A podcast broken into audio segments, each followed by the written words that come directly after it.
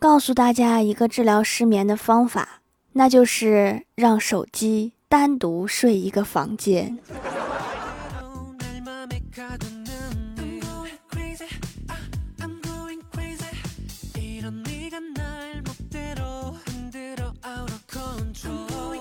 Hello，蜀山的土豆们，这里是甜萌仙侠段子秀欢乐江湖，我是你们萌豆萌豆的小薯条。早起刷微博，看到一句话：现代人类经常会看着几年前精 P 的照片，说我这几年怎么变丑了？殊不知当年你也不长照片那样。说的太好了，下次不许说了。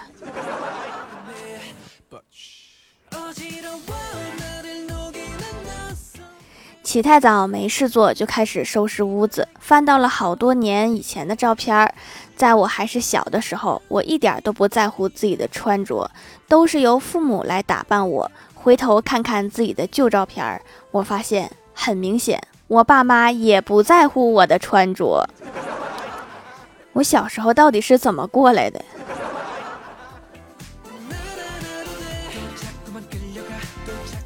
记得有一年快过年的时候，我哥突然身体不舒服，然后我跟我妈陪他去医院检查。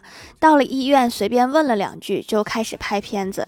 然后出报告单的时候，我妈先看了一下，然后他就默默地开始看手机。然后我发现我妈哭了，我当时心就凉了。我心想，我哥不是就交代在这儿了吧？这大过年的，怎么就出了这种事儿啊？然后过了一会儿，发现我妈是在手机上看。忠犬八公的故事感动的，就这么重要的时候，咱们能不能别看这么煽情的电影？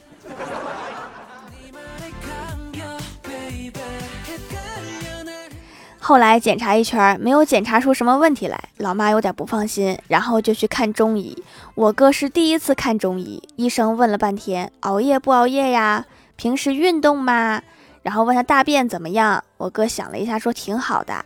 然后只见医生拿出来一个小枕头放在桌子上，指了一下，看了一下我哥，我哥也看了一下，好像是认真思考了一下，说拉不了这么多。医生吸了一口气，说把手放上来。你回答这个问题的时候，就没觉得这个问题有点奇怪吗？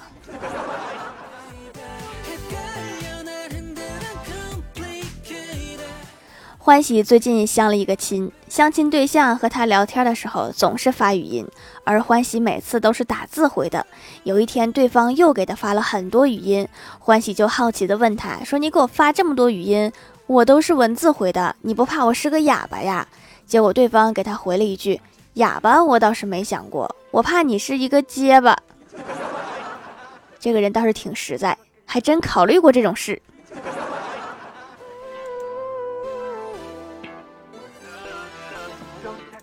年底经常加班，李逍遥就找女神抱怨说这两天工作好累呀。女神就回复他说多吃点好吃的，犒劳一下自己，才有力气好好工作。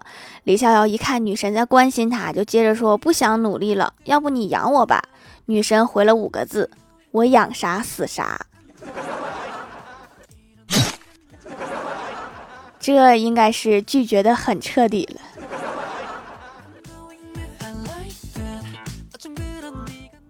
公司有个同事新来的，零三年的，昨天突然说要去植发，我心里感叹说这才多大呀，就挣够植发的钱了？他不会是用头发换的植发的钱吧？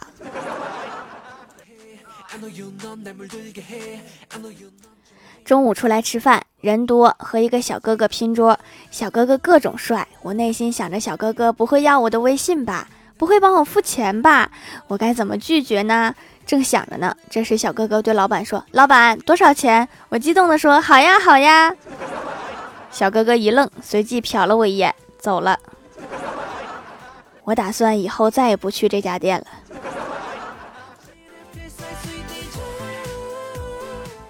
昨天前台妹子跟我吐槽说，京东有一个京尊达，千万别用。前几天给我妈买个礼物，在出差的第二天，它就到了。对方戴着白手套，手里端着一个盒子，表情既严肃又认真。我妈差点就哭出来，以为盒子里装的是我。还好你没有把黑白照片也给他们。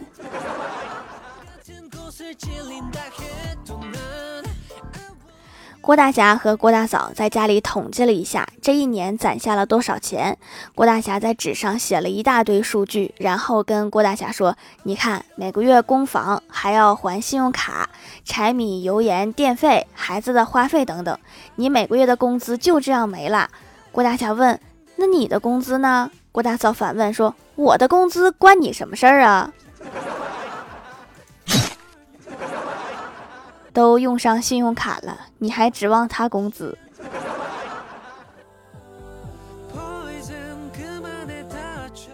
周末，郭晓霞来公司玩，问我：“薯条姐姐，我问你一道数学题哟。”然后我瞬间心里一紧，不会是很难的那种吧？现在的小学题可难了，我连计算器都打开了，但是表面上非常淡定的回他：“可以呀，你说吧。”郭晓霞说。八亿乘以九亿等于多少呀？我一听松了一口气，这简直是在侮辱我的智商。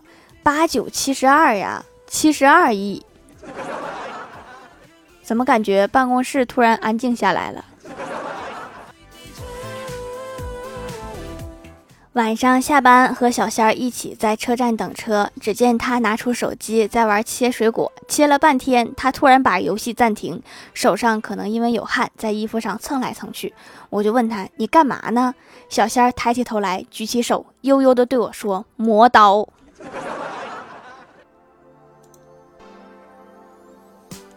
老爸新买了一辆电瓶车，怕被偷，特意买了几把锁，可还是被偷了。去附近打听线索的时候，一个老大爷说他好像看见偷车的了。老爸就问他：“我特意上了几把锁，开锁也需要点时间吧？太明目张胆了吧？”大爷说：“人家开的是辆面包车，下来两个汉子，抬着就往车里一扔，前后不到十秒，谁有空给你开锁？”这个作案方式，属实是没有想到。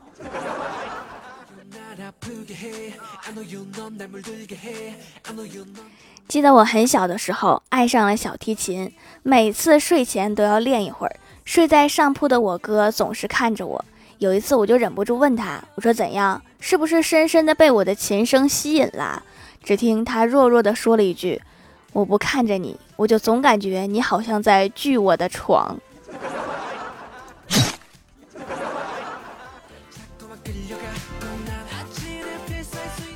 去亲戚家聚餐，又是老生常谈，关心我找对象的事儿。我笑笑不敢接话。表姐问我说：“想找什么样的呀？”我就放下筷子说：“找个帅的，对我好的，有车有房有存款的，还得孝顺父母的。”这时候小外甥插话说：“小姨，你这是看上我爸爸了吗？这都能对上号吗？”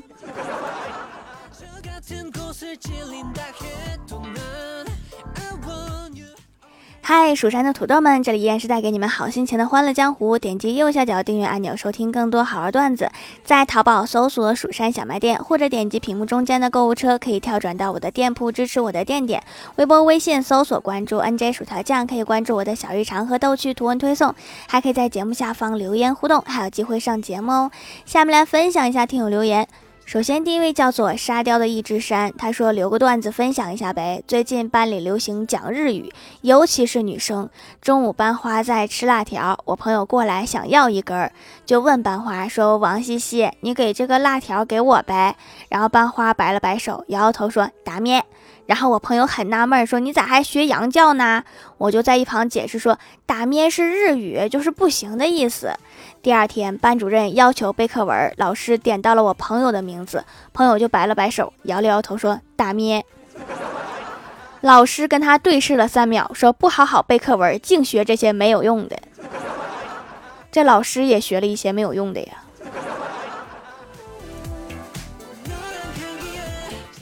下一位叫做呆若木鸡日蝉，他说：“主播年度总结，声音很暖，很治愈。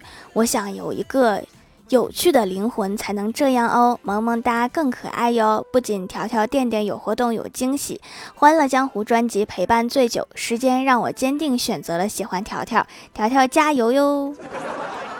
哪里哪里，夸的我都有点不好意思了，要不你再夸两句？”下一位叫做一只幸运的狼，他说李逍遥和一个女生相亲，女生问他你什么工作？李逍遥说人类多余经济合理出纳税师。女生问说人话，李逍遥说乞丐。多余经济，经济还能有多余的？我怎么不知道？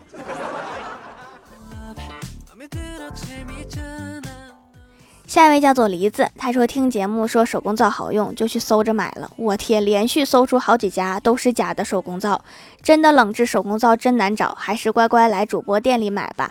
鼻子黑头比较多，重点洗鼻子和鼻翼两侧，效果拔群，黑头逐渐变淡了，小的黑头直接就没有了，清洁的很深层。再次提醒一下，假的手工皂是有皂基的，伤害皮肤不说，还把廉价的东西卖得很贵，不要给他们眼色。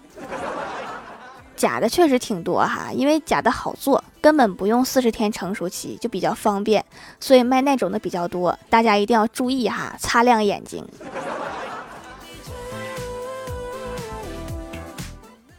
下一位叫做张先生九十五，他说：“有时一个梦想足以点亮整个天空。”这是一个白日梦。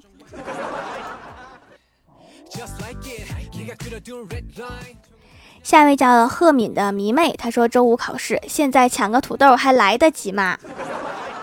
来不及了，我看到评论的时候都快下周五了。下一位叫做再说就不理你了，他说晚饭的时候，郭大嫂吃完一碗饭还想添，这时郭大侠打破了郭大嫂的思考，说都已经是大象了，还在乎是胖大象还是瘦大象吗？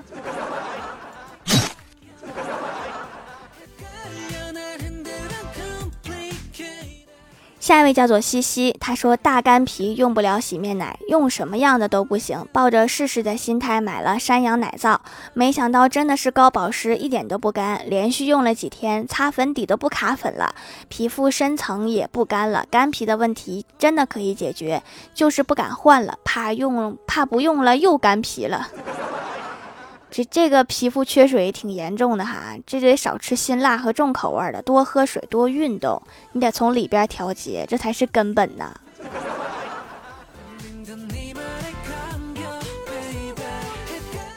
下一位叫做薯条姐姐五二零，她说：“薯条姐姐，你会算一加一等于几吧？你会写字吧？那你就可以去考清华北大了。”会跑步吧，会跳吧，四肢健全吧，身体健康吧，那就可以去参加奥运会拿奖杯了。会画圆吧，会画方形吧，那你就可以当绘画高手啦。这前面几个我还都真会，就是最后这个画圆有点难，用圆规可以吗？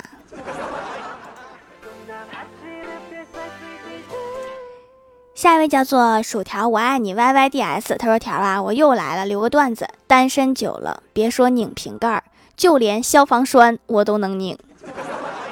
对了，条，我都来好几期了，我要进后宫，可以吗？可以吗？可以吗？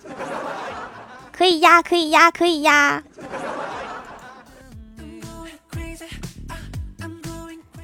下一位叫做一只憨批，他说：“条条最近天津疫情又严重了，我们又要上网课了，我又可以在上课的时间偷偷玩游戏了。”（括号我是好学生，确信。）你最好期待你们老师没有玩那个游戏，而且你们老师没有听我的节目。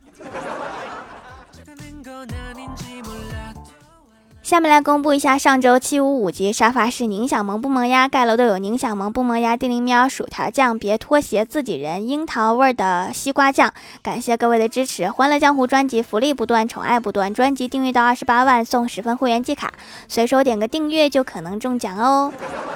好了，本期节目就到这里啦，喜欢我的朋友可以点击屏幕中间的购物车支持一下我。以上就是本期节目全部内容，感谢各位的收听，我们下期节目再见，拜拜。